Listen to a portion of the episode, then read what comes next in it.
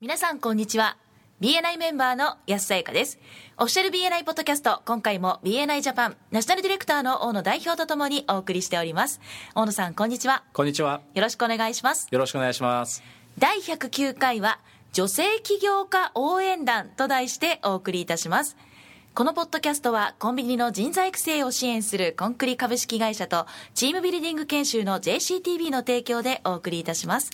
それでは大野さん。はい今回このテーマを選んだ理由からお話をいただくことはできますでしょうか？はい。今の国の方でもですね全ての女性が輝く社会というものを目指していろいろな施策を出してくれてますけれども、はい。例えばあの、まあ、現状女性が社会で活躍するという上においてはい。どちらかというとお会社に勤めている方で企業に対してですねそういった環境を整備するようにという意向が見て取れる部分が多いと思うんですね。はい一方でその起業家に対する支援その女性の起業家に対する支援という意味で言うと、まあ、いろいろと助成金はあるようなんですけれどもはい女性が起業しやすい環境づくりというところがまだまだじゃないかなというふうに思うんですね。はい国として仕組み作りはしているんだけれどもまだまだ知られていないっていう現状もあったりしてですねはいこの辺りはその BNI のようなですねその起業家や経営者が多く集まる、えー BNI のようなあー組織とか団体の方でもですね民間でもそういったえー後押しをしてその環境づくりに寄与できるんじゃないかなと思うんですね。はい。女性としてその社会進出、特に今回は会社勤めよりも起業の方が子育て女性には優しいでしょ。はいですよね。そうですね。はい。場所と時間をね。自分で選べる、でそれをきっかけにその例えば妊娠とか出産をきっかけに起業を考える人も多分いると思うんですよ。はい。いると思うんだけれども実際にその自分で起業をするってほとんどが初めてやる人が多いと思うんですね。そうですね。でもそのために子育てをしながらいざ起業したとしても知識的な問題だったとか。はい。はい。まあもしかしたら資金的な問題もあるかもしれないし子育てというところでやっぱり物理的にえー難しい部分もあったりするかもしれないですよね。そうですね。例えばあの BNI のね各チャプターにおいても朝チャプターミーティングをやっているところだと子どもの例えば保育園の送り迎えだとかちょうど時間帯が重なってしまうのでそうです、ね、参加ができないというふうに思われて諦めてしまう人も多いと思うんですよね。はい。それ実際に聞いたことがあります。うん。結構多いと思うんですよ。はい。まああの当然そこにハードルがあるわけなんですけれどもはい。でもそれを乗り越える方法あるいは選択肢というのをまあ知らないだけという状況もあったりすると思うんですよね。はい。例えばですねこれご存知の方少ないんじゃないかなと思うんですけどもで子育ての方たちをえー支援する仕組みっていうのは国がやっぱり後押しして作ってくれているんですね。はい。でファミリーサポートセンターというところはですね地域において子育ての援助とか支援が必要な人それとえー子育ての援助があるいはお手伝いができる人っていう人たちがですね登録をして双方をですねつなげるっていう役割を果たしてくれてるんですよ。ほうそうなんですね、はい。例えばこれ見るとですね生後6ヶ月から小学校3年生までの子供を育てている人が対象になっているのではい。ファミリー会員というそうなんですけどもファミリー会員の人たちが例えばチャプターのミーティングが毎週水曜日にあるので水曜日の朝だけでいいので保育園まで連れて行ってほしいというような場合にこういったサポート会員を紹介してもらってその人にえ水曜日だけ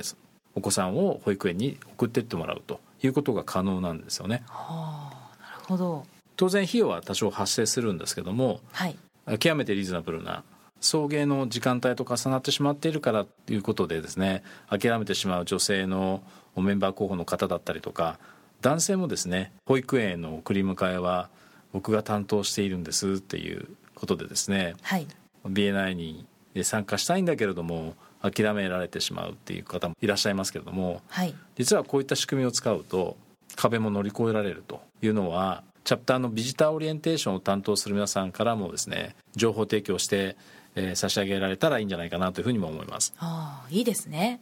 はい。あとは国の方でその経済的な部分での支援は当然されているので日本政策金融高校などでもですね2年前からですね女性小口創業特例ということでその政策金融高校等でですね女性の起業家がですね融資が受けやすくなってきてるんですね。例えば300万円以内という上限はあるんですけれどもはい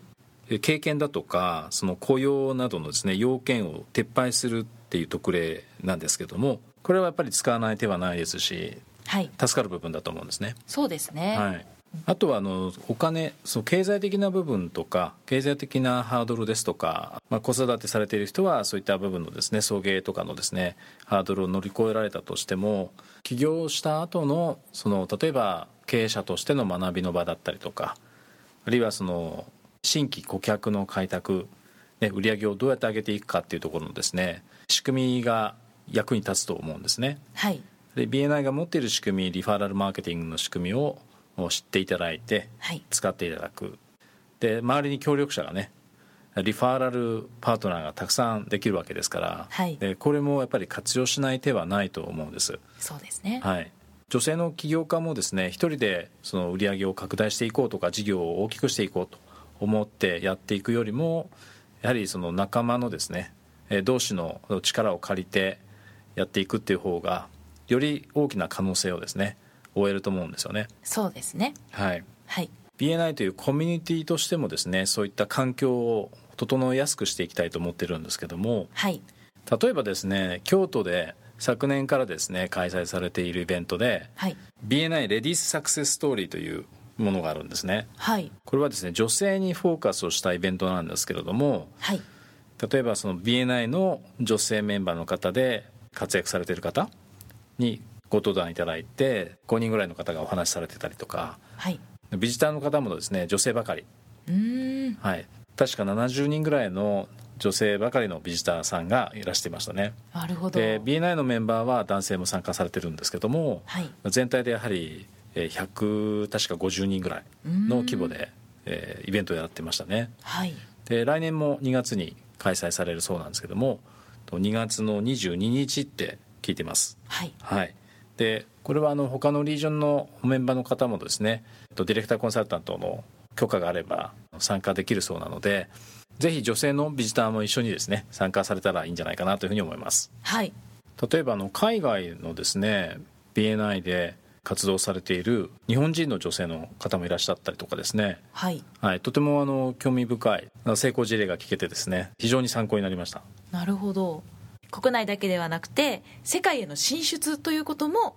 もしかしたら視野に入れられるようなそういうきっかけがつかめるかもしれないってことでね。そうですすね。そういう可能性もありますよね。はい。はい。まあ、京都だけじゃなくて、まあ、日本中からそういったね女性のおメンバーがえービジターと一緒に女性にフォーカスをしたイベントなんかがね開催されると面白いかもしれませんね。そうですね。あとあのチャプターレベルでもですね例えばそのレディースフォーカスビジターズデーみたいな、はい。えーこういったイベントも面白いと思いますね。そうですね。はい、やはり女性が集まると男性も当然集まりやすくなります、はい。はい、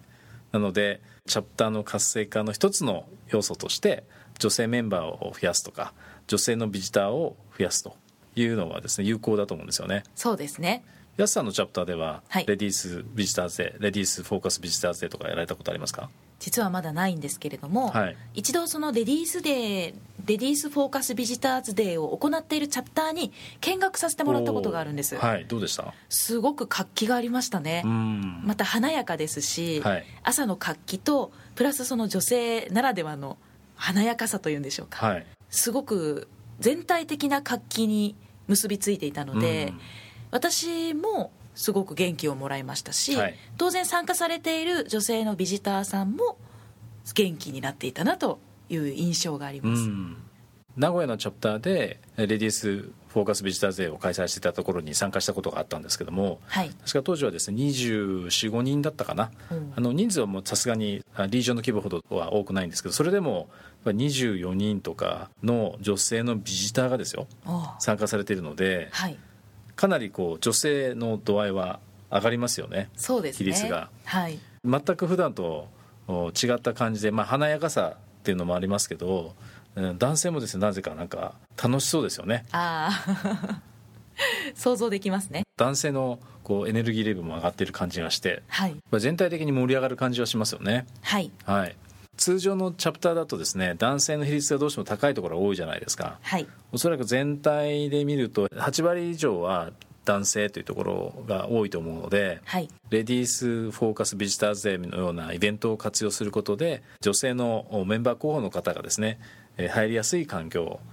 馴染みやすい環境っていうのを作ってみてもいいんじゃないかなというふうに思いますね。そうですね。ということでそのやはり BNI というですね、まあ、チャプターレベルからリージョンそして国全体。もしかするともうグローバルにですねできることじゃないかと思うのは企業という手段を通じて、まあ、女性の活躍する場。女性がもっともっとですね社会で活躍してそれが結局はその社会の貢献っていうところにつながると思うんですよね、はい、そういった状況を生み出しやすい環境をですね BNI としても整備していけたらなというふうに思っています。はいそれではそろそろ終わりの時間に近づいてまいりましたが大野さんからメンバーの皆さんへメッセージはありますか？はい。ぜひですねチャプターレベルでもこうしたその女性にフォーカスを当てて、えミーティングをやったりとかイベントをやったりすることを、え検討してみていただきたいと思うんですね、はい、具体的に女性ということでチャプターレベルでもですね女性にフォーカスを当てた例えばミーティングだったりとかあるいは特別なイベントみたいなものを検討してみていただきたいと思いますね。そうすることでより地域の女性が活躍する場が作れますし社会への貢献の度合いも高まるというふうに思うんですね。はい、合わせて例えばそのリージョンとかあるいはその全国レベルでそういったイベントがあればチャプター内で声を掛け合って特に女性のメンバーあるいは女性の経営者お知り合いがいらっしゃる男性のメンバーの皆さんも多いと思うので誘い合ってそういったイベントに参加していただくのも効果的じゃないかなというふうに思います。はい、その上でそういったイベントをやったですね。ご報告もいただけるとまたねこういったポッドキャストでご紹介したりとか、はい、ね、できると思うので、はい、お願いしたいと思います。はい。ありがとうございました。ありがとうございました今回も BNI ジャパンナショナルディレクターの大野代表と私 BNI メンバーの安さゆかでお送りいたしました。このポッドキャストはコンビニの人材育成を支援するコンクリ株式会社とチームビルディング研修の JCTV の提供でお送りいたしました。それでは次回もオフィシャル BNI ポッドキャストでお会いしましょう。See you next week!